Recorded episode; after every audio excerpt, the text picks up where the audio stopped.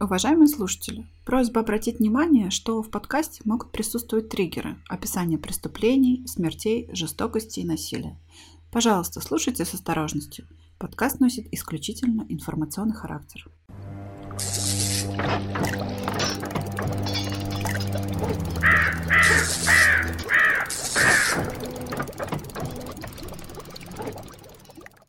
Добрый вечер! Это подкаст «Зрачок ворона», и мы, его ведущие, рассказываем вам криповые истории вместо сказок на ночь. Мы будем вещать вам про военные преступления, техногенные катастрофы, религиозные секты, а также разбирать true crime кейсы, известные и не очень. Меня зовут Ксюша. А меня Катя. Дело, о котором пойдет речь сегодня, почему-то редко попадается в подкастах на русскоязычном пространстве. А вот в Ютубе, да, по нему очень много информации. Причем в этом рассказе интересна не только сама история, но и судебное дело, которое за ней последовало, и развязка этого дела, оказавшаяся неожиданной абсолютно для всех. В Америке, откуда родом большинство true crime кейсов, оно в свое время было невероятно популярно, и во время судебного процесса основные новостные компании даже размещали свои штаб-квартиры напротив здания суда. Дело происходило в штате Флорида, известном своим жарким и влажным климатом. И чтобы попасть внутрь на заседание суда, люди выстаивали огромные очереди на жаре и даже дрались за место в очереди. Подготавливая информацию по сегодняшней истории, мы постарались сконструировать ее таким образом, чтобы вы, слушатели, могли представить себя на месте присяжного заседателя и по кусочкам пазлов с уликами и обстоятельствами собрали свое собственное мнение о том, что же случилось на самом деле в этой запутанной истории. Сегодня расскажем об исчезновении Кейли Энтони и деле Кейси Энтони, которую называли самой ненавидимой матерью Америки. 15 июля 2008 года. Город Орландо, штат Флорида. На линии 911 раздается звонок. Женщина, представившаяся Синди Энтони, просит прислать полицейских ее дом, чтобы арестовать преступника, похитившего ее автомобиль и деньги. На уточнение оператора женщина отвечает, что этот преступник – ее дочь, Кейси. Нехотя, Синди добавляет, что дело, возможно, касается пропажи трехлетнего ребенка. Через какое-то время Синди звонит снова и уже в панике сообщает, что ее дочь, которую она, кстати, не видела месяц, наконец призналась ей в том, что ее внучка, Кейли, на самом деле была похищена няней по имени Зинайда Фернандес Гонзалес, или просто Занни. Синди добавляет, здесь в этой истории что-то не так. Цитата. Сегодня я нашла машину своей дочери, и в чертовой тачке пахло так, словно внутри был труп.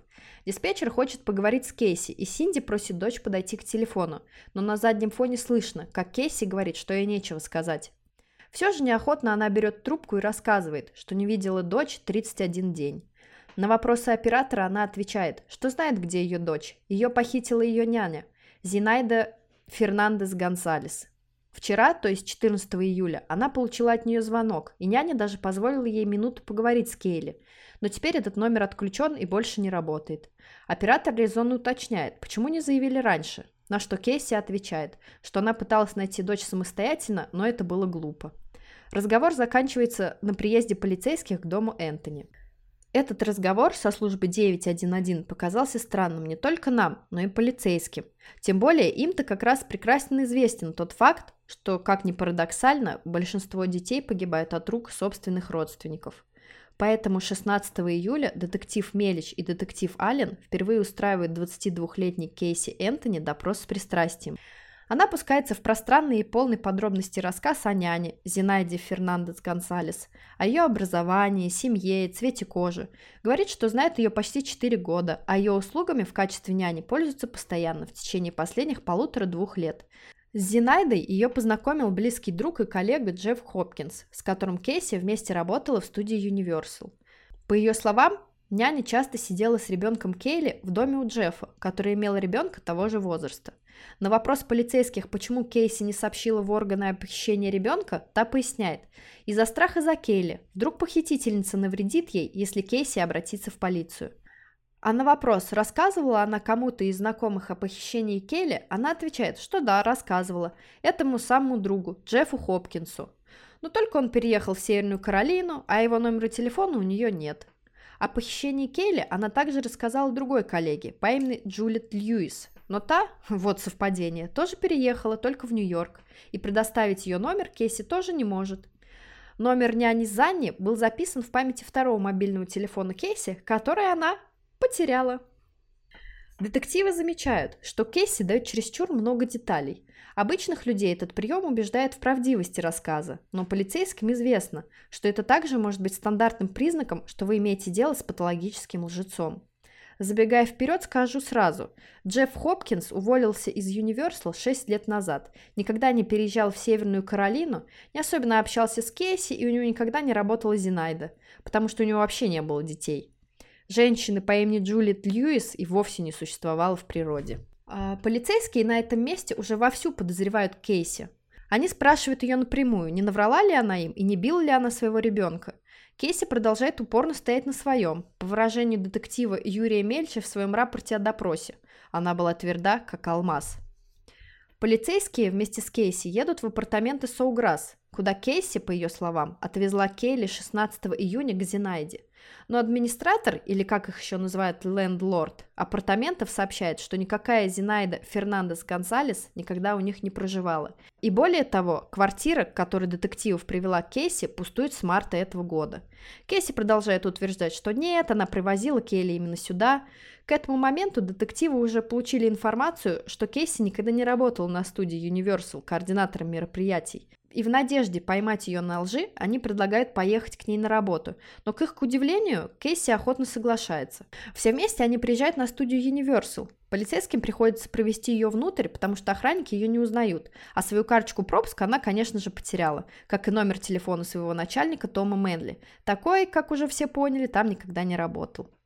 На территории парка Кейси ведет детектива в самый его конец, так уверенно, как будто ходит здесь каждый день. Детективам интересно, как далеко зайдет ее вранье. И, наконец, она останавливается, засовывает руки в карман и со смехом заявляет полицейским. «Ну ладно, я действительно тут не работаю».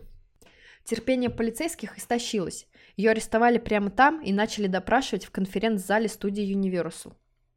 Universal. Universal. Аудио этого допроса есть в интернете, его можно послушать. Это долгий и абсолютно бессмысленный, даже сюрреалистический диалог, в течение которого детективы просят Кейси, если не сказать правду, то хотя бы признаться во лжи. Но Кейси сказала только, что да, она врала, но только частично. И вообще она не видела свою дочь уже пять недель и не хочет, чтобы с ней что-то случилось. Короче говоря, на этом моменте ее переводят в тюрьму, где она случайно видит по телевизору выступление ее мамы в какой-то местной передаче. После этого она делает звонок родителям, и на фоне допроса Кейси полицейскими эта беседа просто потрясающая. Мам, привет, родная. Ты... Я только что видела твое небольшое камео по телеку. Какой из? Что значит какой из? Какой из них? Я участвовала в нескольких программах, я не знаю. Я их все не видела, только одно или два, около того. Ты что, не знаешь, что я имею отношение ко всей этой ерунде? Кейси. Мам! Что? Нет. Я не знаю, как именно ты замешана, милая. Ты же продолжаешь и не говоришь мне, где она. Потому что я, блядь, не знаю, где она. Ты что, прикалываешься? Кейси, пожалуйста, не трать свой звонок, чтобы кричать мне. Тратить звонок, сидя в тюрьме? А кто виноват, что ты сидишь в тюрьме? Ты меня в этом обвиняешь. Вини себя за свою ложь. Моя вина. Что значит не твоя вина? Если бы ты сказала правду, а не лгала обо всем. Дай мне номер Тони. Сейчас я не хочу с тобой говорить. У меня нет его номера. Тогда узнаю у Ли. Я знаю, что он дома. Найди мне номер Тони. Это уже говорит Ли. Можешь дать мне номер Тони? Я могу, не знаю, зачем тебе это сейчас. Я в любом случае хочу с ним поговорить. Окей. Потому что я позвонила, чтобы поговорить с мамой. Это просто гребаная потеря времени. И, кстати, я не хочу, чтобы вы пришли сюда на мое первое слушание о зоологии и всем остальном. Даже время, блядь, не тратите. М, После твоих слов трудно этого захотеть. Я не хочу поссориться с тобой. Кристина хочет пообщаться, ей кажется, ты расскажешь ей, что происходит. Честно, мы все узнаем. Все, что ты им говоришь, это ложь. Я не имею понятия, где Кейли. Если бы я знал, где Кейли, думаешь, это все происходило бы сейчас? Нет. Только пару минут. Я не позволю тебе просто потратить их. Тут Кристина. Нет, нет, мне нужен номер Тони. Я не хочу общаться с кем-то еще. Далее говорит Кристина. Привет. Привет, рада, что все в моем доме. Сделай одолжение, верни трубку брату. Мне нужен номер Тони. Тони как-то причастен к тому, что произошло с Кейли? Нет, никак. Тогда зачем тебе Тони? Он мой парень, я хочу просто сесть и поговорить с ним. Потому что меня сегодня, блядь, арестовали. Я просто хочу поговорить с Тони, получить немного... Кейси, ты должна рассказать мне, что ты знаешь о Кейли. Дорогая, я... Если с Кейли что-то случится, я умру. Ты понимаешь, я умру. Если что-то случится с этой малышкой... Боже, ребята, звонить вам это трата времени. Огромная трата времени. Я сейчас на момент представила, что если бы это что-то было с Машей, я бы этой Кейси, наверное, вырвала бы печень. Или что-то В смысле, такое. мне? Ну, в смысле, тебе, да. Я вообще, я, конечно, понимаю, что родственники почему так себя ведут. Возможно, они просто думают, что Они в нормальном обращении больше информации из нее вытащишь, но это бесполезно. Через 9 дней Кейси навестили родители. Разговор звучит так, как будто мама, возможно, наученная в том числе и полицейскими, хочет подвести Кейси к признанию или хоть к какому-то намеку, где Кейли, то есть пытается выудить из нее по максимуму информации. Например, она говорит, все ищут Кейли, вся Америка. Как думаешь, мы найдем ее? Кейси холодно отвечает, я очень надеюсь, мам. Маска безразличия слетает с лица Кейси только тогда, когда родители говорят о ней, о Кейси, когда стараются ее подбодрить. Да, в эти моменты она начинает плакать. Как только разговор заходит о Кейле, она отстраняется и раздражается. Когда ее мама, плача, говорит, что Кейли, скорее всего, уже мертва, Кейси на это отвечает «Сюрприз, сюрприз». Surprise, surprise. Важно, что в этом же разговоре она называет папу лучшим отцом и лучшим дедушкой. При этом она допускает оплошность, замечая «Хорошо, что вы были у нее» и поправляется, что вы есть у нее. Да, все разговоры Кейси в тюрьме это такое классическое пособие по разговорам психопата. Тут мы забежим вперед, в декабрь 2008 года. К сожалению, совсем недалеко от дома Энтони, в маленькой рощице вблизи дороги, найдены скелетированные останки маленькой Кейли. Они были завернуты в детское одеяло с Винни-Пухом из домашнего комплекта, находились в хозяйственной сумке и мешках для мусора. Но что же произошло на самом деле с малышкой Кейли? Кейси родилась 19 марта 1986 года в семье полицейского медсестры. Она была веселым и общительным ребенком, имела много друзей, но в старших классах стала проявлять признаки патологической лгуньи. Вот яркий пример ее типичного поведения того времени. В выпускном классе она бросает школу и начинает прогуливать большинство уроков. О, это я в шестом классе, в седьмом. Да, это я в 10-11 классе. А Родителям в конце года она рассказала, что не получила диплом из-за ошибки администрации школы. Якобы его ей выдадут позже. Парадоксально, но родители поверили в эту откровенную чушь и устроили ей свой личный выпускной, куда пригласили всех ее друзей и родственников. Может быть, раньше, может быть, в этот момент у Кейси сформировалась иллюзорная убежденность, что ложь спасает в любой ситуации. Главное не сливаться с позором, а идти до конца. В идеале убедить самого себя в правдивости своей лжи, и тогда она станет реальностью. После школы она какое-то время работает э, на самом деле в той самой студии Universal в киоске с фотографиями посетителей аттракционов, продает их. Те самые фотографии, где посетители на самом каком-нибудь пугающем месте фоткают и с раскрытыми ртами потом да, фотки офигенные фотки. Да, через полгода Кейси уволилась с этого места. В ноябре 2004 года она встречает э, молодого человека по имени Джесси Грант, э, с которым начинает встречаться. Вскоре забеременев, она скрывает свою беременность и признается родителям только на седьмом месяце. Родители ее поддержали, и 9 августа 2005 года она рожает девочку, которую называет Кейли. На самом деле Кейси не больно-то хотела этого ребенка, судя по информации, которая есть в интернете. Она даже планировала отдать его на удочерение, но ее родители этого, конечно, не позволили. В итоге Кейси даже рассталась с Джесси, а, так как он якобы делает тест ДНК, и Кейли оказывается не его дочерью. Но я не знаю точно, было ли это или нет. Ну, вот такая есть информация в деле. Но, а, И вообще Дже- Джесси- непонятно тоже, да, как можно скрывать беременность, и как родители, например, не заметили, потому что по фото она была довольно-таки стройной и миниатюрной, и сложно свалить Слушай, ну если беременность она на была то, стройной я миниатюрной, у нее или- точно так же мог быть э, маленький живот. Маленький живот при беременности, нет. Его даже сложно спутать перед тем, как ты там наешься крыльев из KFC и все такое. Нет, я думаю, что это изначально как-то странно. Ну, в общем, фактически всю свою жизнь Кейси живет вместе с родителями, которые постоянно помогают ей с дочкой Кейли.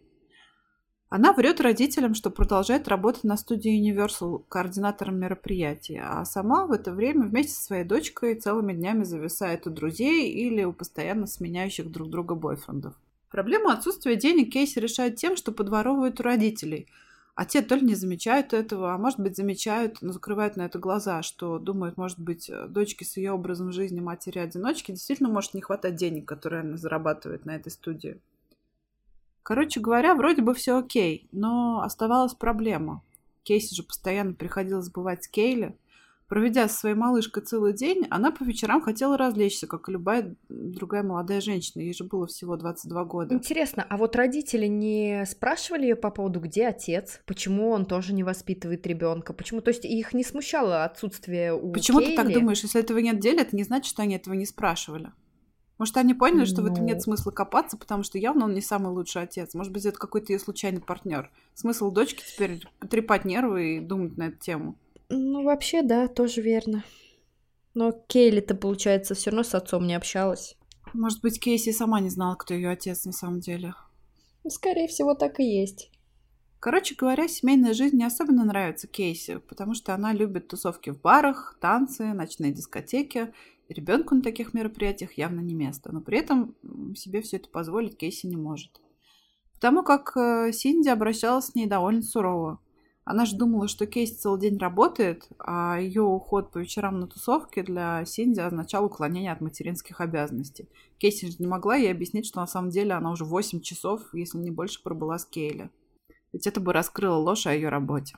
А В начале 2008 года а, у нее завязываются отношения с неким Рикардо Моралесом. И когда она захотела оставаться с ним допоздна, для своих родителей она придумала историю, что ее в Universal Studios назначили на работу по планированию мероприятий с свободным графиком работы. То есть теперь в любой момент, когда ей хотелось остаться на ночь у Рикардо, она говорила, что ей необходимо работать вечером, и использовала придуманную няню Занни, которая якобы забирала на ночь Кейли. В итоге для своих родителей Кейси выглядел невероятно ответственный, работящий, а на самом деле они вместе с Кейли проводили ночь у Рикардо. В глазах Кейси, причем Рикардо мог быть для Кейли потенциальным отцом, потому как э, он вел довольно спокойный образ жизни, не особенно любил вечеринки и предпочитал по вечерам оставаться дома. И втроем они даже напоминали семью. Но я так понимаю, что Кейси была не очень постоянным человеком, а, и вскоре она начала встречаться с новым бойфрендом по имени Тони Лазара. Тони очень сильно отличался от Рикардо, потому что он работал промоутером ночного клуба, диджеем, то есть фактически вел ночной образ жизни, был такой совой. И этот образ э, жизни явно не подходил для вписывания в него маленького ребенка.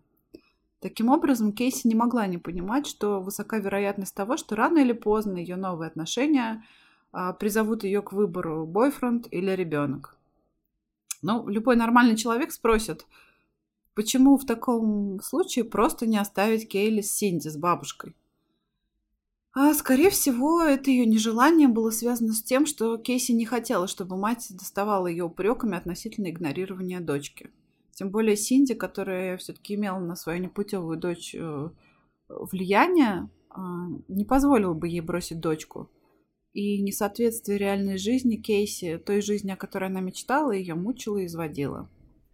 Интересно, можно ли сказать, что у Кейси в какой-то степени вот есть вот этот синдром отличницы? То есть она всей вот этой ложью Нет, у пыталась нее вызвать определенно как- нет синдрома отличницы. У нее есть нелюбовь к критике, которую она пытается избежать Ну не да, корректировкой своих да. проблем, а враньем и уходом от ответственности. А теперь э, мы предлагаем вам перейти к хронологии событий и рассмотреть э, то, что известно с высокой степенью достоверности в качестве фактов, чтобы можно было составить свое собственное мнение о всей этой истории. 9 июня 2008 года, за неделю до событий. Кейси переезжает из дома родителей вместе с дочкой к своему экс-бойфренду Рикардо Моралесу и подруге Эми Хойзенга. Родителям она сообщает, что скоро уедет в командировку в Тампу по своей мифической работе в Universal Studio. По словам Моралеса, в тот день у них были интимные отношения. Дом высокой культуры быта. Это она уже встречается с Тони Лазаро, но это не мешает ей также Ну, э, почему спать бы и нет? с Моралесом. Ну, И да, так сойдет. Он же бывший, считай, что родной. 15 июня Келли последний раз попадает на видео, которое снимала ее бабушка Синди, посещая прадедушку в доме престарелых. В этот же день они плавают в бассейне, после чего Синди убирает из него лестницу. В этот же день случается то, что, возможно, и повлекло за собой катастрофу. Бабушка Синди все более уставала по мере того, как все больше проблем наслаивалось друг на друга. Пропажа денег, неавторизованные списания с ее кредитной карты, то сваливание на нее забот о Келли, то наоборот, отстранение ее от внучки. В зависимости от того, что было на этот момент в интересах Кейси. В этот же день Синди обнаружила в Фейсбуке фотографии Кейси, сделанные на вечеринке под названием «Все, кроме одежды». На фотографиях Кейси, которой положено было быть прилежной матерью, была изображена завернутая в американский флаг и пьющий пиво. Синди потеряла последние остатки терпения. Какой ужас. Да, и поэтому она в ярости отчитала Кейси за все ее грехи. По версии обвинения, вечером этого же дня Кейси решила навсегда убрать Кейли из этого дома. 16 июня. Последний день, когда кто-то, кроме Кейси, видел малышку живой. В 7 утра бабушка Синди уходит на работу. Утром, вскоре после ее ухода, по-моему, это было около 8 часов утра, гуглит сексапильные костюмы для официанток. По словам Джорджа, Кейси и Кейли, собранные для командировки в Тампу, о которой мы уже упоминали и в которую, по словам Кейси, она должна была отправиться, они покидают дом в 12.50. Однако на самом деле телефон Кейси пингуется возле дома аж до 4 часов вечера. Это важно. Я хотела бы попросить обратить внимание на детализацию этого дня, потому что дальше многое на это будет опираться. Итак, а, в 13.40, когда девочки вроде бы должны были уехать, по словам деда, в 13.40 на компьютере а, происходит активность в Фейсбуке и на MySpace с учетной записи Кейси. Но я не думаю, что там Джордж, может быть, зависал в Фейсбуке с ее страницы, страницы своей дочери. А почему нет? Может быть, он разводил кого-то на с помощью страницы Кейси. Она тем более такая весьма привлекательная девушка. Ну да, может быть, у нее есть какие-то темные тайны. В 13.45 Кейси звонит уже упомянутой своей подруге Эми Хизенга, и около 40 минут они общаются по телефону. В 14.30 Джордж, дедушка, уходит из дома на работу. Но активность дома на компьютере продолжается. Внимание, в 14.51 в Google выполняется поиск по термину suffocation а потом full-proof suffocation, что переводится, соответственно, как удушение и надежное удушение. Причем в последнем mm, слове слово удушение написано с ошибкой. Надежное удушение, чтобы прям перебдеть. Пользователь заходит на статью с критикой веб-сайтов, которые призывают к самоубийству и рассказывают надежные способы умереть. В три часа дня Кейси отвечает на телефонный звонок своего первого парня, который, помните, считался потенциальным отцом Кейли по имени Джесси Грант. А впоследствии Джесси описывает этот разговор как странный. В том числе Кейси заявила ему, что ее родители разводятся, и ей нужно найти новое место для жизни. В 15.04 она прерывает звонок с Джесси, чтобы ответить на входящий звонок своего папы Джорджа Энтони. По словам защиты, этот 26-секундный звонок позже ей интерпретировался как звонок, который отец осуществил только придя на работу, чтобы сказать Кейси, я обо всем позаботился. Ну, то есть тем самым сообщив, что избавился от тела, и э, Джордж предупредил ее якобы, чтобы она не рассказывала своей матери об убийстве. С половины четвертого до четверти пятого, то есть это получается с 15.30 до 16.15, э, правильно? Кейси совершает да, несколько звонков своему парню Тони Лазара и шесть звонков практически подряд своей матери. Но ни тот, ни другая на эти звонки не отвечают. Интересно, с какой целью она матери звонила? Ну да. В 16.11 она направляется, судя по пингу ее телефона, наконец, от своего дома к квартире Тони Лазара. В 19.54 этого же дня камера видеонаблюдения запечатлела ее и Лазара посещающими видеомагазин «Блокбастер». Келли с ними уже нет, а они сами спокойно прогуливаются по этому магазину в обнимку. Господи, как, как это хладнокровно. Итак, напомним, а, в этот день Кейси сказала родителям, что ночь проведет у няни Зани, а потом уедет в командировку в Тампу на несколько дней вместе с Кейли и ее няней. На самом деле в эту ночь она ночует у Лазара, и Кейли нет ни с ней, ни у ее родителей. На следующий день, 17 июня, Джордж и Синди Энтони замечают, что ворота в бассейн открыты, а лестница находится рядом с бассейном. Остальной день проходит как обычно. Они резонно предполагают, э, что Кейси в командировке. Но она же никогда не врала, нет смысла ей не верить. Итак, через 4 дня, 20 июня 2008 года, Кейси Энтони запечатлена на знаменитых фотографиях. А, мы их приложим куда-нибудь, куда, что у нас будет. Мы еще ничего не создали, но планируем что-нибудь создать Наш для аккаунт Телеграм выкладывания и материалов. Инстаграм. Может быть, Телеграм, может быть, Инстаграм, да. А, так вот, Кейси Энтони запечатлена на фотографиях на вечеринке в ночном клубе Fusion на конкурсе горячего тела. Менее всего на этих фотографиях действительно Кейси Энтони напоминает горющую мать э, ребенка, погибшего 4 дня назад. Э, Также э, сначала прочитать. Я, оказывается, целую фразу для этого приготовила. Так, ладно. А, 20 июня 2008 года Кейси Энтони запечатлена на знаменитых фотографиях на вечеринке в ночном клубе Fusion на конкурсе горячего тела. И менее всего на этих фотографиях Кейси Энтони напоминает горющую мать э, ребенка, который погиб 4 дня назад. Эти фотографии мы выложим в Телеграме и Инстаграме, куда приглашаются специалисты по скорби для оценки, насколько правильно Кейси скорбит, или это нормальная защитная реакция для человека вообще и матери в частности. Да, защитная реакция. У всех разные, Да. конечно, но у всего должны быть границы. Вот, может быть, надо попробовать найти эти границы. Ну да ладно. 23 июня в машине Кейси заканчивается бензин, и они с Тони приезжают к дому Энтони. Тони вскрывает сарай семьи Энтони, и Кейси забирает канистры с бензином и ставит их в багажник своей машины, где, как мы помним, по версии обвинения, в какое-то время должно было находиться тело Кейли. По утверждениям Тони, он не видел, что было в багажнике, но говорит, что никакого запаха в машине не чувствовал. 24 июня, следующий день. был коронавирус уже. Джордж Энтони звонит в полицию, сообщая про взлом сарая. Кейси приезжает к нему домой, швыряет в него канистры, пустые, получается, от бензина. Якобы, по версии обвинения, не оббегая, получается, машину, достав канистры так, чтобы он не увидел, что находится в багажнике. Тут же его захлопывает.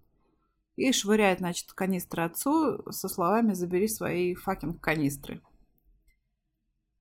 Да. В этот день Кейси также звонил Джесси Грант, ее жених, и пожаловался ей, что его уволили из полиции. Кейси предложила ему утешиться и пойти оттянуться в бар. Так, по словам Джесси, он слышал, как Кейси ругала дочь, прося ее отойти от стола, но он не уверен, слышал ли он саму Кейли. По-моему, даже поначалу он говорил, что слышал Кейли, а потом изменил свои показания. Но на самом деле довольно легко поверить в то, что ты слышал то, чего на самом деле не было. Вот, скорее всего, это была импровизация Кейси, и, конечно же, Кейли с ней уже в это время не было. 30 июня. В машине Кейси в очередной раз заканчивается бензин, и она просто бросает ее. Вскоре машину эвакуируют на платную стоянку. 1 июля Кейси говорит маме, что Келли и некая Дженнифер Роуза в парке Юниверсал. Бабушка едет туда, чтобы увидеть свою внучку, но, естественно, никого и не встречает. Слушай, тут еще, наверное, надо отметить, что вот эти вот предыдущие дни а, бабушка на самом деле постоянно звонила Кейси с требованиями сказать, э, когда они приедут, э, когда они будут дома, где Кейли, дай мне с ней поговорить. Но Кейси постоянно Да, всячески но- отбрыкивалась, то есть начиная с того, что то девочка на пляже, то она в парке со своей няней, то няня сломала, попала в ДТП, сломала руку, ногу и забыла свою ID, страховку, и теперь Кейси едет, значит, за страховкой. И, ну, в общем, было от нее очень много всяких отмазок э, от вероятных до невероятных. Примерно в это же время она делает запись в дневнике. Я сделала правильный выбор. Я давно не была так счастлива и надеюсь, что мое счастье будет только расти. Почему ты таким мет- Может быть, она была действительно счастлива в этот день, Ну, в этот она момент. довольно противная дамочка. Она давно мерзкая бабенка, я соглашусь. Вот 3 июля Кейси говорит бабушке, что они уехали с Джеффом Хопкинсом, новым мифическим, кс- кстати, знакомое имя. Да, новым потому что это тот самый Джефф женихом. Хопкинс, которого она потом будет да, который в Северной Каролине был. Э, что они поехали в Джексонвиль на свадьбу родителей Джеффа. Синди пишет полный беспокойства и тоски пост на MySpace и о пропаже Кейли.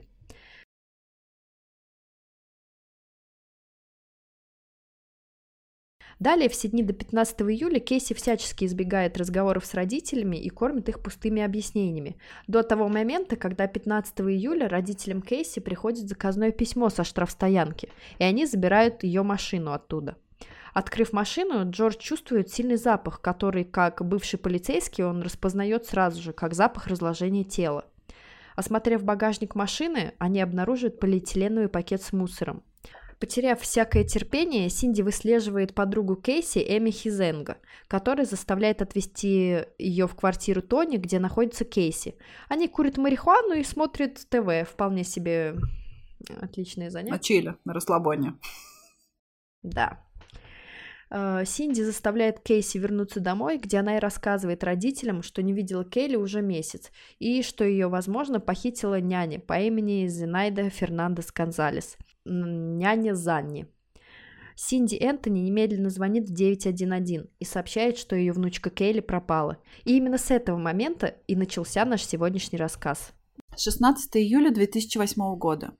Детективы Аллен и Мелич обнаруживают, что Кейси лгала о своем месте работы и о том, где, по ее словам, живет ее няня. Кейси арестовывают, обвиняют в пренебрежительном отношении к детям, даче ложных показаний и препятствовании расследованию. В этот день Кейси пишет Тони Лазару сообщение, полное свойственной ей эмпатии, в кавычках, по отношению к своему ребенку. Если они ее не найдут, угадай, кого обвинят и кто проведет вечность в тюрьме. Боже, у меня, если честно, аж кулак зачесался. Ты хорошо передаешь ее интонацию. Спасибо, бро. Да. 17 июля 2008 года Кейси предстает перед судом. Судья отказывает в освобождении под залог. Полицейские из офиса шерифа обыскивают машину Кейси и берут несколько улик. 18 июля 2008 года Кейси Энтони нанимает Хосе Байза в качестве своего адвоката. 9 августа. День рождения Кейли. Домой она не возвращается. 11, 12, 13 августа. Инженер по обслуживанию счетчиков, у нас, наверное, называется просто электрик, Рой Кронг, сообщает в полицию о найденной им подозрительной сумке. Офицер полиции встречает Кронка на месте происшествия, и Крон говорит ему, что видел череп и кости в сумке. Однако офицер проводит лишь поверхностный обыск и ничего не находит. Вот, кстати, да, можно ли считать это, что это был косяк со стороны копов? Слушай, тут вообще очень темная история, и мы дальше об этом поговорим, когда будем обсуждать улики, непосредственно представленные на суде. Пока что давай продолжим по хронологии и 21 августа 2008 года. Поручитель Леонардо Падилья, который является известным шоуменом, таким скандальным и охотником за головами, вносит залог за Кейси в размере 500 тысяч долларов. На нее одевают отслеживающий браслет и освобождают из тюрьмы. Но Кейси проявляет свой недюжинный ум, и 29 августа она уже снова арестована по обвинению в выписывании без разрешения четырех чеков на сумму почти 650 долларов для Эми Хизенга. Полиция заявила, что обвинение не связано с расследованием, и 5 сентября ее отпускают. 15 и 16 сентября, через две недели в адрес Кейси Энтони снова выдвинуто обвинение в мошенничестве с чеками, Они пытались. мошенническом использовании ID и мелкой краже. На следующий день ее снова отпускают под залог в размере 1250 долларов и снова снабжают электронным устройством слежения. И так сойдет. Да, ну вообще, конечно, я не знаю, чем она думала. 14 октября. Большое жюри присяжных предъявляет ей убийство первой степени, жестокое обращение с детьми. А, Кейси помещается под арест без залога. 11 декабря 2008 года После четвертой подсказки того самого электрика Роя Кронка в четверти мили от дома Энтони находят останки малышки Кейли. Они, как ты уже говорила, находятся под деревом, а, завернуты в одеяло с винни-пухом и в черный мешок для мусора. Ой, вот этот вот фрагмент и элемент о том, что она завернута в одеяло с Винни-Пухом, это как-то да. особо в голове не укладывается. Это вот какая-то настолько такая циничная вот эта деталь, что ну, ну, я понимаю. Адекватному человеку тяжело такое воспринимать. Ну, На самом деле жертв убийств часто заворачивают в одеяло, потому что одеяло, оно довольно толстое, оно препятствует а, ну, капанию крови. Поэтому этого может быть чисто практически тоже элемент. Ладно, Здесь просто еще, да, то, что это наверняка было ее любимое одеяло, и она любила с ним спать, когда это была домыслы. живая. Протестую. 22 января 2009 года Джордж Энтони, дедушка, пытается покончить с собой, приняв большое количество лекарств и оставив предсмертную записку, в которой он пишет, что очень жалеет, что не смог ничего исправить все эти месяцы. Ну, естественно, ну ладно. Обвинение и защита впоследствии трактуют смысл записки в свою сторону. Каждый тянет одеяло с Винни-Пухом на себя. 24 мая 2011 года. Начало судебного процесса в Орландо. Прокуратура запрашивает для Кейси смертный приговор. Давайте сначала послушаем мотивы обвинения и защиты, которые уже непосредственно представлялись в деле, а потом уже рассмотрим доказательства, чтобы вы, э, дорогие слушатели, могли сами определиться, к какой версии вы больше склоняетесь и кому больше верите.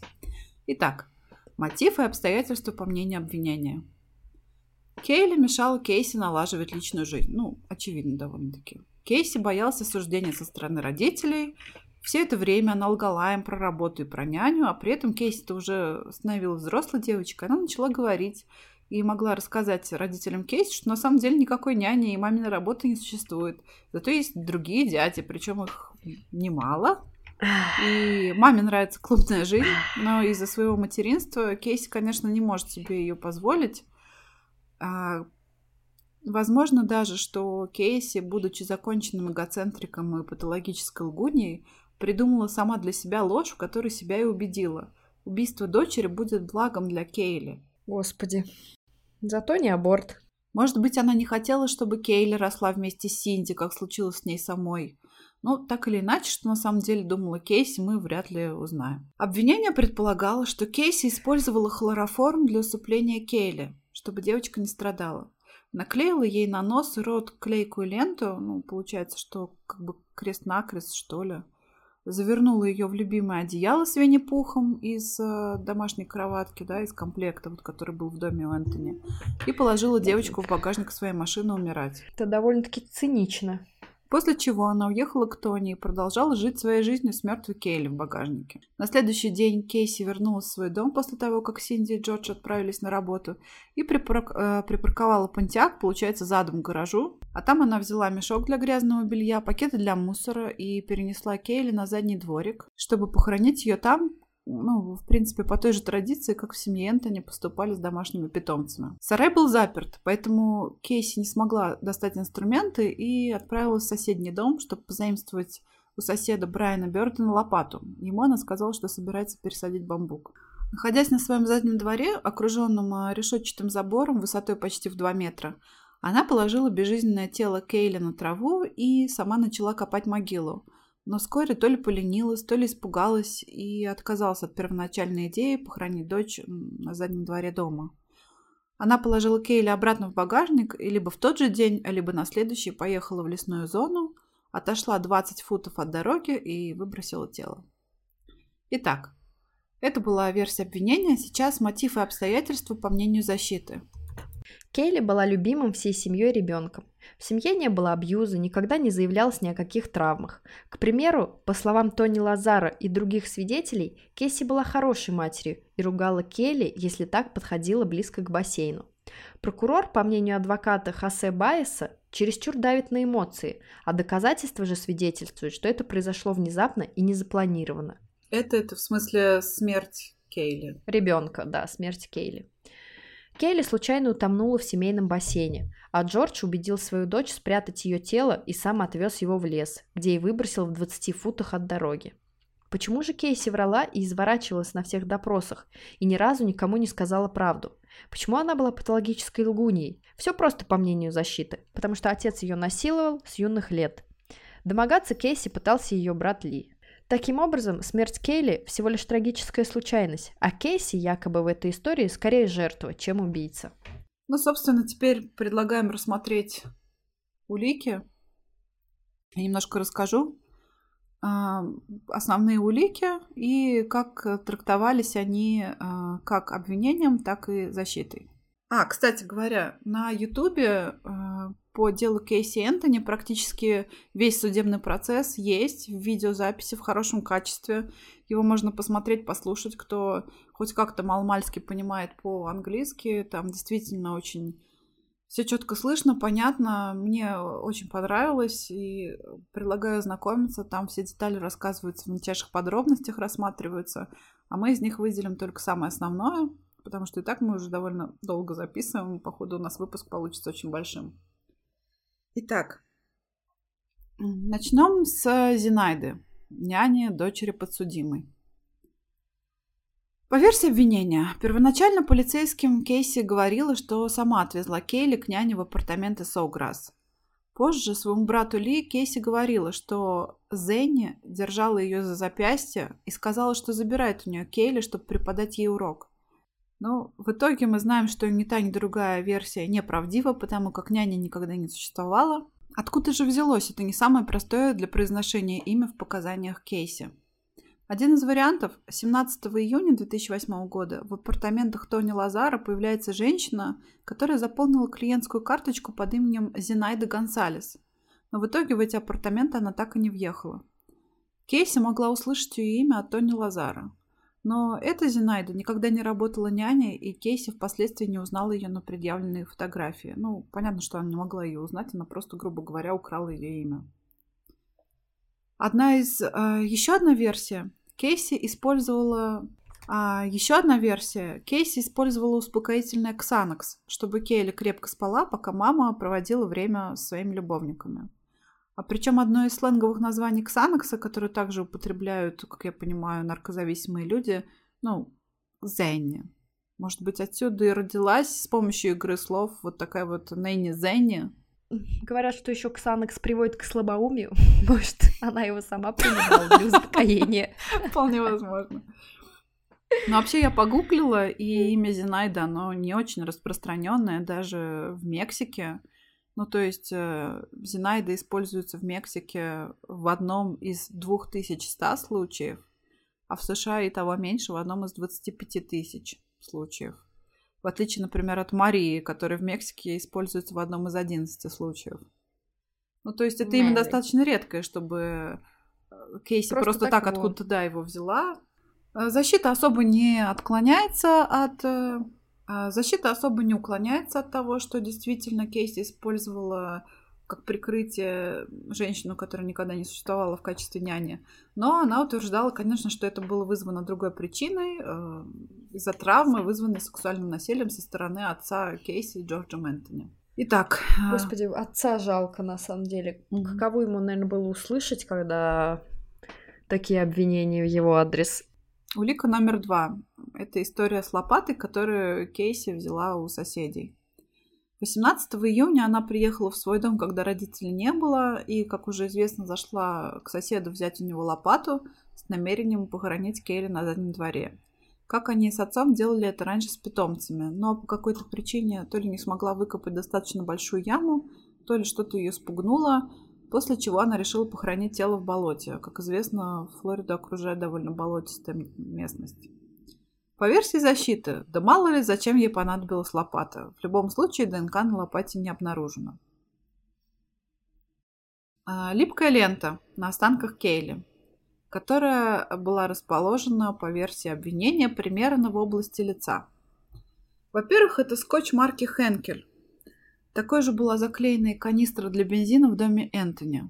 И это довольно редкая лента, которая а, вышла из продажи с 2007 года. То есть можно сказать, что фактически было доказано, что действительно это лента из дома Энтони. Особенно пикантно, что эту же ленту использовал отец Кейли, чтобы прикрепить э, фото девочки к плакату о ее розыске. Далее, а, обвинение утверждало, что так как на ленте нет посторонних волокон, а, соответственно, лента ее вместе с останками малышки никуда не перемещалась.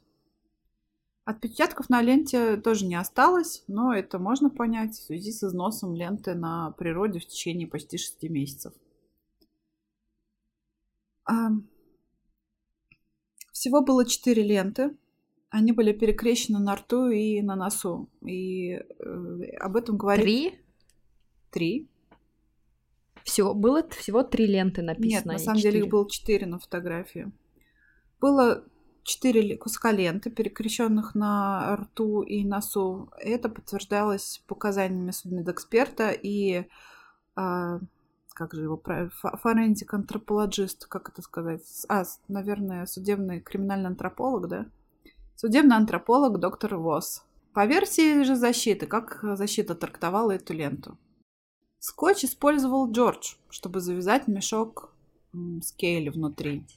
Раньше они точно так же делали с питомцами, то есть помещали их тела погибших питомцев или скончавшихся в мешок мусорный и завязывали его скотчем. Много ли они питомцев успели так? Интересно. Не- неизвестно. На ленте нет отпечатков пальцев, в этом они согласны с обвинением, но это свидетельствует о том, что нельзя однозначно сказать, кто ее использовал. А по версии защиты, лента не являлась средством убийства, ею просто заклеили мешок, чтобы он не открывался. А останки, скорее всего, перемещались. Следствие манипулировало их обнаружением, чтобы это было больше похоже на улику. Почему на адвоката нельзя подать в суд о том, что он обвиняет следствие в манипулировании в обнаружи- обнаруженных улик? То есть, типа, он Ну, оскорбляет Потому что следствие. нельзя адвоката во время его служебных действий э, обвинять. Ах ты чертяка. Да, ну, короче, суть, Проныра. суть в том, что он обвинял Роя Кронка, того самого электрика, в том, что он на самом деле нашел нашел останки и рассматривал их, возможно, даже пнул, возможно, вскрыл мешок. А, и более того, останки также, фотографии есть в интернете, но там замазана самая такая крепота, но видно, как один из полицейских, кто обнаружил останки, держит череп Кейли в руках, и это адвокат тоже использовал, чтобы объяснить, что так как останки перемещались, невозможно точно сказать, где в это время находился скотч. Действительно ли он был в области рта и носа, и как он там мог сохраниться, если, получается, все мягкие ткани ее истлели, на чем бы этот скотч держался. Ах, ты прыткая козявка. Да. Да. А, Это же цитата этого, да, Вуди Харрельсона. Да, из, Вуди э, Харрельсона «Зомбиленда». из Да, э. Зомбиленда, да. У него, кстати, папа тоже маньяк. Сидит в тюрьме.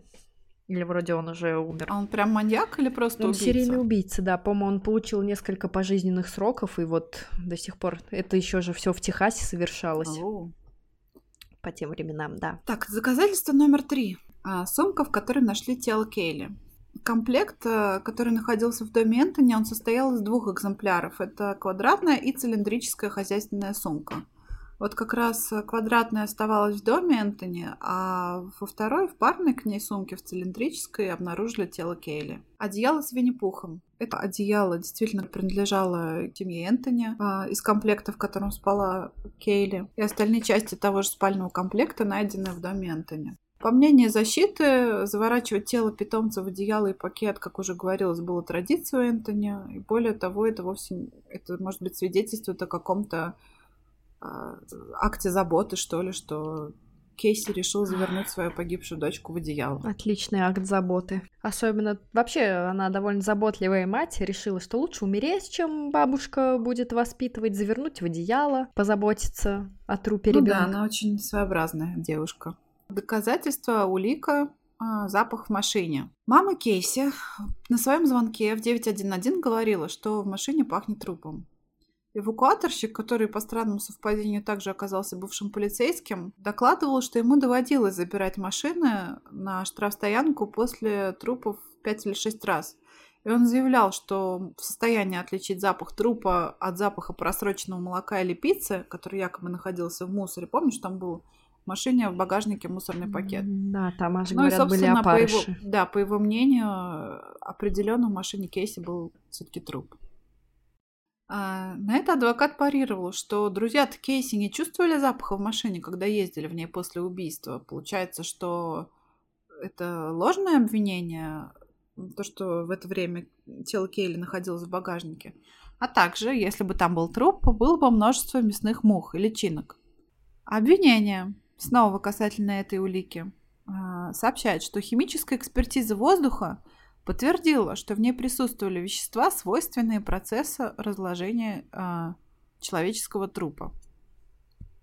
Защита парирует, Многие причины могут быть источниками этих веществ, а не только труп. Ну, обычно мусор тоже. То есть э, следствиями гниения, например, сыра также могли стать эти же вещества в воздухе. Хм. Также Кейси говорила своей подруге 27 июня, якобы мертвое животное прилипло к раме ее автомобиля. То есть, по версии обвинения, это трактовалось как то, что Кейси понимала, что в ее машине пахнет, и придумала вот такой вот повод, даже сказала о нем для отвода глаз.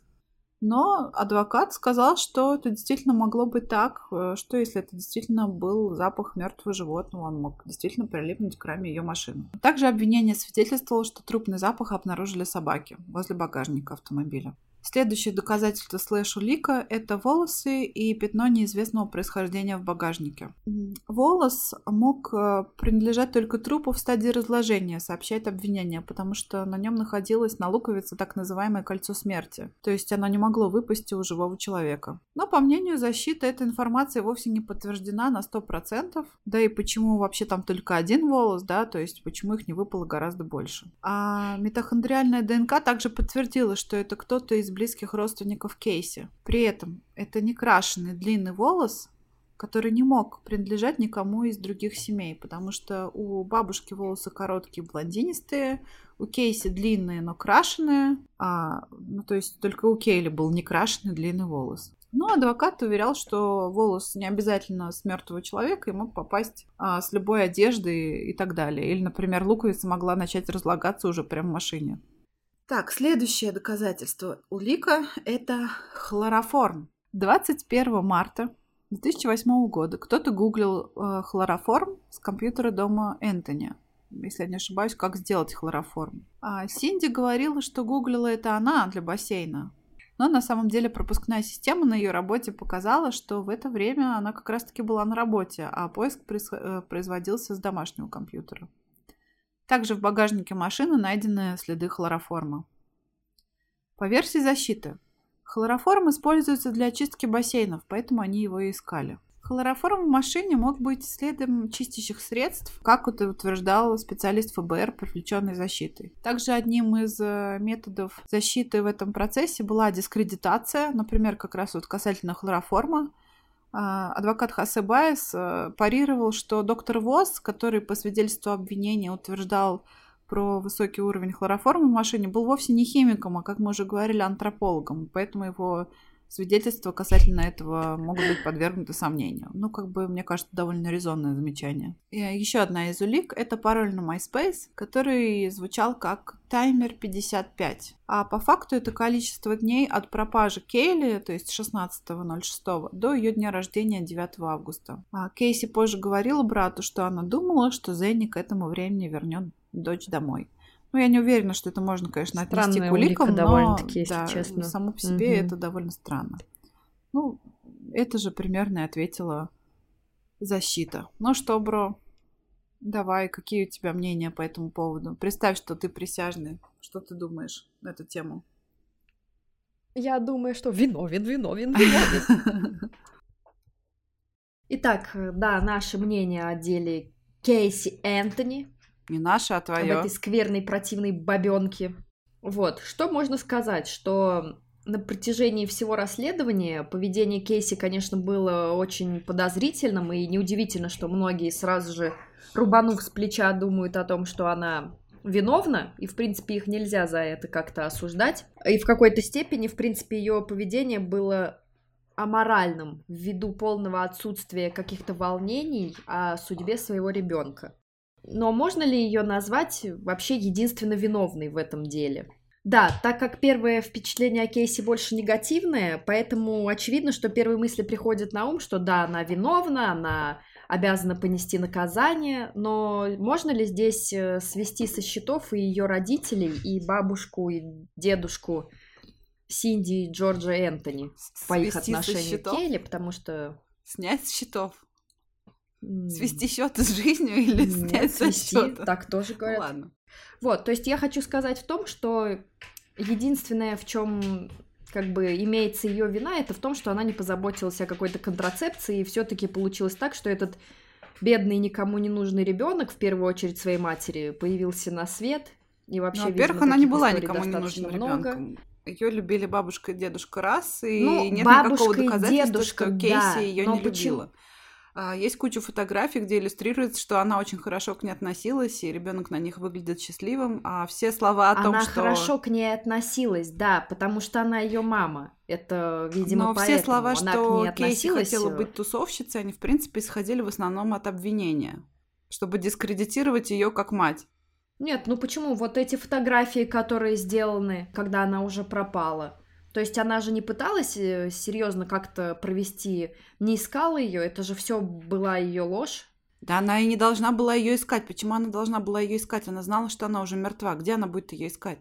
Уже и обвинения, и защита согласились в том, что девочка была мертва еще 16 июня. Кейси не должна была ее искать. Она прекрасно знала, что Она ее не искала, да, но то есть у нее как бы не вызывало никаких э, там э, страданий и угрызений совести, а в том, что она погибла, даже если она сделала это непредумышленно. То есть она такая, а, все отлично, жизнь прекрасна, я счастлива как никогда, и вообще Ну, все супер, деле, я пошла не уверены, тусить. что она чувствовала Где вот эти ее это. фотографии в мини-платье с Ну, друзьями. Во-первых, это была ее работа. Да, она пошла на все тусовки, страдая, э, уничтожала себя мыслями о том, какая же она плохая, поэтому она набила себе татуировку, начала писать в дневнике, что теперь я буду счастлива однозначно. Ну, здесь, э, да, напрямую речь идет о том, что она эгоистка, эгоцентристка. Ну, как бы человека нельзя за это осуждать, но если ты не готов, то просто нужно профилактировать такие вещи. А что в отношении бабушки и дедушки, я не знаю, если они видели о том, что их дочь э, как бы любит, да, развлечения, любит э, уделять себе время и внимание, вот, то есть здесь э, они, не пыта... они пытались ее только, как это сказать, Наверное, они пытались э, заставить ее быть хорошей матерью путем вот осуждений, которые, помнишь, там был момент, где все-таки, где Синди увидела фотографию ее, где она завернута во флаг, что-то такое, и она в итоге ей предъявила, что ты свои материнские обязанности не выполняешь, но так она и не хотела их выполнять. Не знаю, это не очевидно. На самом деле Синди все это время думала, что Кейси ходит на работу и только по вечерам может видеться с Кейли и уклоняется от этого. На самом деле она с Кейли сидела буквально сутками, и, конечно, она хотела немножко развлечься. Этого хотят и обычные матери, которые живут с мужем и с детьми. Она сидела с ней сутками, потому что она не могла сказать родителям, что она не Да. работает. Она же говорила, что она на работе, а в это время она сидела с Кейли и... Ну, потому что ей приходилось сидеть. Куда бы она дела этого ребенка, говоря родителям о том, что она, например, работает. Ну так о том и речь. Здесь дело не в том, что Кейси а- априори плохая, а в том, что у них было взаимонепонимание с матерью. Но дело даже не в этом. Я все хочу тебя подвести поближе к э, выводу окончательному. Итак, на месте присяжного, что бы ты решила? Ну, вообще, это однозначно сложно, конечно, так сказать, но все-таки, я думаю, ее вина есть. Даже если это было непредумышленное, все равно это было убийство, и вероятнее всего... Подожди, подожди, подожди. Роль присяжного в заседании не сказать, что какая-то вина ее есть, она была плохой матерью, бла-бла-бла. Роль присяжного сказать, виновен или не виновен. Если ты скажешь, что Кейси виновна, ее казнят, потому что штат запросил именно смертной казни. То есть там нету э, места каким-то там сомнениям таким вот там или да, или нет. Вот твое мнение. Ну, по- да, я бы сказала, да, что она виновна. То есть ты скажешь да? да? я бы сказала, что она виновна. Ну, то есть улики тебя убедили. Э, Меня убедили улики. Не все, конечно, не все. Там есть спорные моменты, но однозначно идет э, речь о том, что да, она виновна в том, что произошло в этой В ситуации. этой ситуации это не равно убийство. Быть виновным в ситуации это не равно убийство Ты совершить. так вот яро пытаешься ее оправдать, блин, пота- хотя, блин, это речь идет о беззащитном, блядь, бедном ребенке, который вообще никому нафиг по факту был не нужен. Вот серьезно. Да почему он никому не был нужен? Его все любили. Это твое только мнение, которое строится на мнении обвинения. На самом деле не доказано, что она не была кому-то нужна. Наоборот, насколько я помню, многие друзья э, Кейси даже свидетельствовали, что она была очень хорошей матерью. Тут же Тони Лазар говорил, что она следила за Кейли, не подпускала ее к бассейну, воспитывала ее. Многие говорили, что Кей- э, Кейли была очень для своего возраста развитая девочка, умела там считать, грубо говоря, на испанском. Ну, в общем, она не выглядела как брошенный ребенок. Нет, если бы она выглядела совсем как брошенный ребенок, то да, ее бы начали все осуждать. Кстати, чего я так поняла, она очень сильно боялась. Она вообще не хотела какой-то, какого-то осуждения, какой-то критики в свой адрес. И, может быть, она даже из-за этого старалась вот так себя показать. Но в итоге произошло как бы то, что произошло. И не знаю, ну, то есть ты выбирая... считаешь, что убийство было? Что она ее убила? Да, я считаю, что убийство было, потому что в остальном она говорила, что если ее найдут, если ее не найдут, что она сядет в тюрьму на... Я не знаю, если был даже свидетель, дедушка, который Джордж, и произошел вот этот несчастный случай, но нельзя было как-то вот это все обыграть, сказав, что это, к сожалению, трагическая случайность, и все вот это произошедшее. Но они запаниковали. Ну, они запаниковали, поэтому хладнокровно связали ей, э, вот как по уликам были выделены вот эта клейкая лента, свернули ее в одеяло, как любили своими домашними питомцами. Кстати, опять же, это говорю, это очень цинично. Со стороны это выглядит очень цинично, и факт того, что ее спрятали, связали, плюс там были следы хлороформа. И, кстати, да, были свидетельства о том, что Кейси периодически давала Келли хлороформ, чтобы она засыпала, и она не мешала ей посещать вот мероприятия какие-то, куда она ходила со своими ну, друзьями. Я не видела, кстати, таких свидетельств про хлороформ. Это все на уровне сплетен, насколько я понимаю. Ну, опять же, это может быть на уровне сплетен, но тем не менее факт остается фактом, что кто-то гуглил про хлороформ.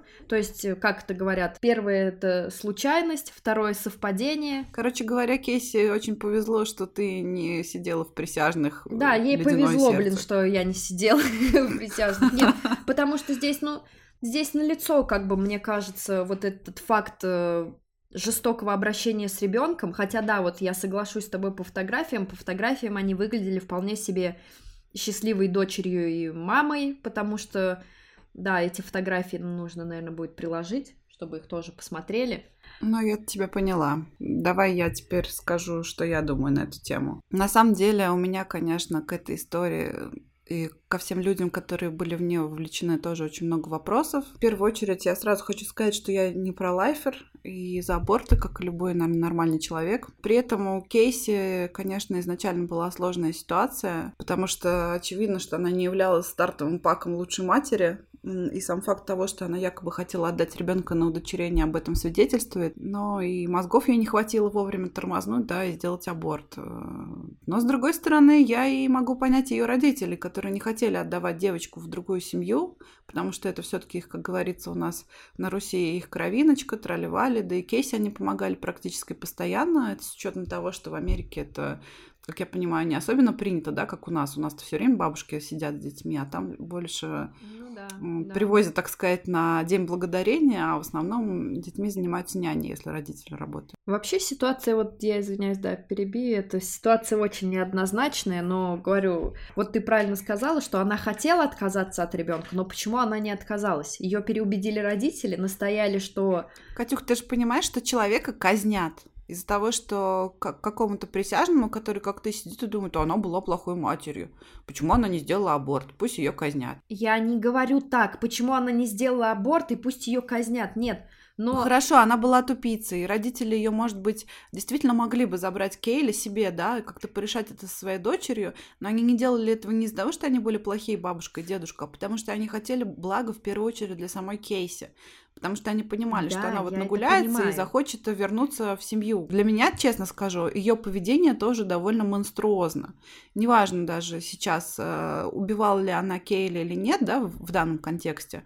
Э, я не считаю, что люди действительно так скорбят, пусть там колдуны ученые хоть сколько меня убеждают, что э, это нормально, это нормальная реакция психики молодого человека защищаться от стрессов вот так вот гуляя по ночным клубам. Я не согласна, но в принципе возможно, что Кейси была психопатом, ну, как бы это просто человеческая особенность. Я больше предпочитаю опираться на какие-то факты, на какие-то доказательства, которые нам представляли в суде, даже в данном случае на суде с Кейси.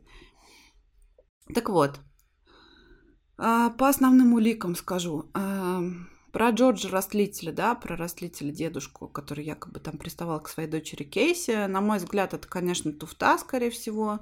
Это довольно закономерный ход э, Байза, который такой перед повесточкой еще так проскользнул И угу. направлен этот ход был с очевидной целью. То есть, во-первых, дискредитировать свидетеля, хотя это на самом деле не особо надо было делать, потому что он сам себя уже по максимуму дискредитировал где-то. А во-вторых, объяснить склонность к патологическому вранью вот своей подзащитной, которая и так как бы выглядела не лучшим образом в глазах присяжных, и нужно было ей добавить маленько очков. С другой стороны, да, вот помнишь, в тюрьме Кейси говорила ему, что он самый лучший дедушка и отец. Да, да. Но даже это не исключает, видно, что... даже это не исключает того, что он мог бы быть растлителем родителям, потому что жертвы бывает там стокгольский синдром и так далее. Но про Джорджа. Вернемся к Джорджу. Я скажу так. Э, для меня основной, самый такой обвиняющий его момент это то, что он солгал про время отъезда девочек в день смерти Кейли. То есть, э, напомню, он сказал, что девочки уехали в 12.50 из дома, а он уехал э, в 14.30. Но при этом между этим временем с компьютера Кейси совершалась активность в интернете в ее учетных записях.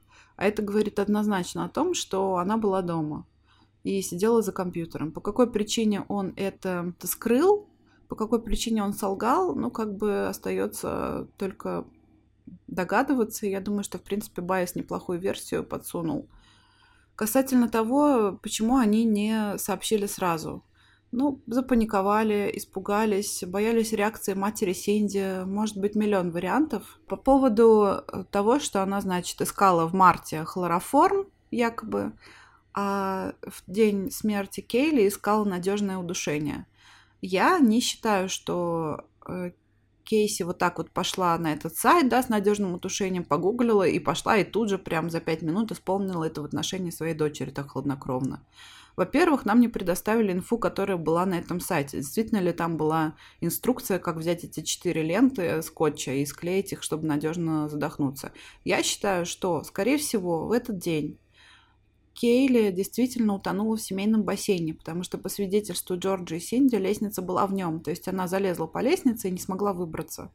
И утонула она, скорее всего, в то время, пока Кейси висела на телефоне, э, разговаривая с своей подругой, вот Эми Хизенко. Помнишь, около 40 минут они болтали? Угу, да, с которой они разговаривали, да. Да, то есть обнаружив, э, что произошло с ее дочерью, Кейси, скорее всего, впала в тихую истерику, побежала к компьютеру и стала искать, что можно сделать с собой потому что ну, тру- трудно представить, что может испытывать мать, даже такая, как Кейси, в тот момент, когда обнаруживает тело своего ребенка. Скорее всего, в это время подтянулся и Джордж, и вместе они, значит, я не знаю, как это получилось, почему он ей предложил такое решение, это остается только гадать, что было внутри этой семьи. Он же бывший коп, может быть, таким образом он пытался действительно скрыть вот этот, а потом они бы заявили о том, что Кейли пропала или что-то такое. Может быть, они действительно боялись реакции Синди, что она сойдет с ума там, если это узнает, что она как бы разорвет отношения с ними обоими. Я так понимаю, что у них все-таки была довольно крепкая семья, учитывая, что они всю жизнь жили вместе. Не знаю. И э, также обвинение не доказало сто процентов, что ленты находились, э, ленты скотча, я имею в виду, находились именно скрещенными на ее, получается, лицевой части, потому что действительно кости перемещались, и это могло быть просто манипуляцией для доказательства вины Кейси. Ну, короче говоря, я не нашла для себя стопроцентных улик. Опять же, здесь можно сказать, что... Да, я извиняюсь, что перебиваю. Опять же, можно сказать, что ленты вот этой Э, ленты скотча, они так получилось, что они сместились из-за разложения останков, потому что на фотографии было видно, что все-таки полгода практически полгода прошло с тех пор, полгода как Полгода в очень жарком климате, причем, то есть в тропическом климате, насколько я понимаю. Понятное дело, что там уже потрудились и жучки-паучки. Вот. Ну, собственно, я считаю, что не было доказано, что действительно девочка была убита. А, и также могло быть сокрытие ее смерти из каких-то своих причин. Ну и, собственно, надо, наверное, сейчас уже сказать, после того, как мы с тобой высказались, что Кейси была оправдана судом присяжных, по-моему, 5 июля, да? 5 июля 2011 да, 5 июля. года. На мой взгляд, основные промахи обвинения, почему они проиграли? Вообще обвинение и защита — это такие две противоборствующие стороны, которые в этот момент даже, наверное, не думают о том, что человек виновен действительно или не виновен. У них важно им доказать э, свою правоту, выиграть эту схватку. И я даже сделала скриншот, который мы тоже приложим. Довольно такой забавный момент для людей, которые там увлекаются языком жестов, когда начинает адвокат э, защищать Кейси и обращается напрямую к ну, естественно, он обращается к присяжным, но говорит о прокурорах, и там они так забавно все трое сидят, э, обвинения, скрестив руки и ноги. То есть такой прям mm-hmm. такая закрытая mm-hmm. поза, довольно любопытно мне это показалось. Но я к чему хочу это все долго говорю? К тому, что, на мой взгляд, э, основные промахи обвинения были следующими. Ну, в первую очередь, то, что они запросили высшую меру наказания, потому что приговорить человека к пожизненному заключению гораздо легче, чем приговорить его к смерти для человека психологически.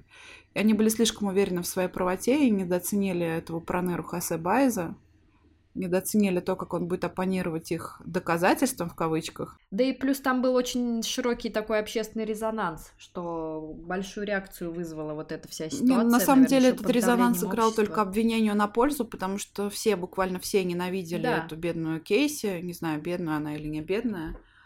А во-вторых, э, ну да, действительно, они слишком, э, на мой взгляд, они слишком расслабленно подошли к этому делу, недооценили противоборствующую сторону и не доказали свои там приведенные улики, то есть не трактовали их полностью в свою пользу.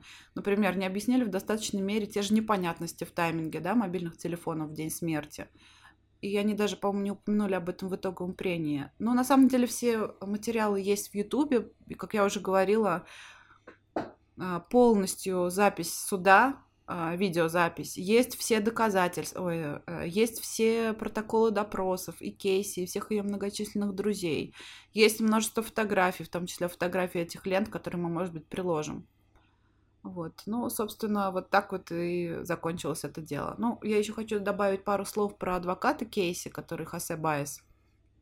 Он на фотографиях выглядит просто отвратительно, такой а, какой-то мелкий, скользкий бурундучок, э, и когда, знаешь, смотришь на такого человека, думаешь, он сейчас раскроет рот и заговорит таким тонким песклявым голосом, но я хочу сказать, что когда он начал говорить, я даже сама немножко попала под его харизму, Голос у него оказался совсем не песклявый вообще. Он, он как Эдвалду из клона. Я когда его увидела, поняла, что да, Да, да, да, вот он такого типажа, как Эдвалду из клона, или в «Друзьях Оушена» был такой компьютерщик, помнишь? Который да, все да, время да. потел и...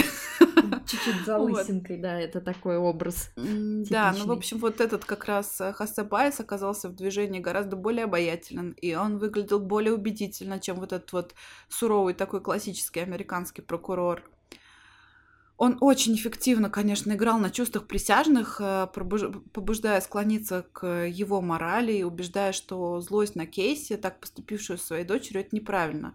А жалость Кейси, изнасилованным отцом, это правильно. То есть он выбирал, какие эмоции можно испытывать, а какие нельзя. Mm-hmm. А, на самом деле это дело может только как бы поспособствовать восхищению американским правосудием, потому что это реально место, где возможна борьба за каждого подсудимого. Ну, в случае, если, конечно, попадется хороший адвокат и будет интересное дело для общественности. Да, в этом, конечно, здесь большой плюс. Но ты все-таки mm. считаешь, что неужели Кейси не заслужит вообще никакого наказания? Понятное дело, что она получила свое наказание, это пожизненное вот это пеняние обществом, и все равно, что до сих пор вот этот весь негатив, который на нее вылился, это однозначно. Ну, ну смотри, смотри, э, сейчас я опять вкратце быстренько пробегусь. Э, тайминг дня не объяснен, лестница была в бассейне, была. С лентой стопроцентных доказательств нам не предоставили, что они были на лице у Кейли. И хлороформ. Его довольно трудно купить. Вот скажи, где можно купить хлороформ? Ты знаешь? Вот и я не знаю. А его невозможно сделать. То есть в домашних условиях его сделать, я не знаю, может быть, химик и смог бы, но явно не туповатые кейсы, раз. И два, там бы воняло на всю Ивановскую этим хлороформом. Ну, то есть все доказательства обвинения были разбиты, не разбиты, подвергнуты сомнению. И поэтому мой ответ однозначно, конечно, я бы не проголосовала за казнь. Но она, конечно, заслуживает э, осуждения, это как бы бесспорно, мы все ее хором осуждаем. Надо сказать, что исход этого судебного процесса не остался без последствий. Чтобы избежать превращения дела Кейси в прецедент, э, в штате Флорида вскоре был принят закон, который также неофициально называют законом Кейли. Этот закон гласит, что родители или опекуны обязаны сообщать о пропаже или похищении ребенка в течение 48 часов, а о гибели ребенка в течение 24 часов. И если бы этот закон вышел до дня смерти Кейли, то ее мама Кейси не отделалась бы так просто, а, потому как по новому закону за сокрытие похищения или гибели ребенка следует наказание до 20 лет тюрьмы. Кстати, недавно, вот буквально, наверное, в 2021 году была новость о кейсе, что она устроила драку в баре. Драка в баре. Драка Какой-то девчонка и звонила в полицию, просила там прислать, значит, 911 полицейских, потому что они, значит, не поделили какого-то парня. Господи, ничего не меняется. С стабильность. А еще Кейси, по-моему, работала одно время, я не знаю, как сейчас, помощником частного детектива, потому что она хотела помогать людям так же, как когда-то помогли ей. А еще у нее есть собачка, маленький йоркширский терьер, если я не ошибаюсь. Да, это очень мило, и поэтому теперь она исправилась однозначно. Ну да, на этой ноте, наверное, мы закончим сегодняшнюю историю, и хотелось бы обратиться к нашим слушателям, если они будут. Нам очень интересно, что вы думаете по поводу этого дела. Расскажите, пожалуйста, как вам кажется, виновна ли Кейси, невиновна ли, как бы вы проголосовали на этом, или присяжные они голосуют, да? Как бы да, вы проголосовали на этом присяжными. деле? Побудем себя, почувствуем в роли присяжных. Да, пишите нам в Инстаграме, в Телеграме. Всем спасибо и пока. Пока-пока. thank you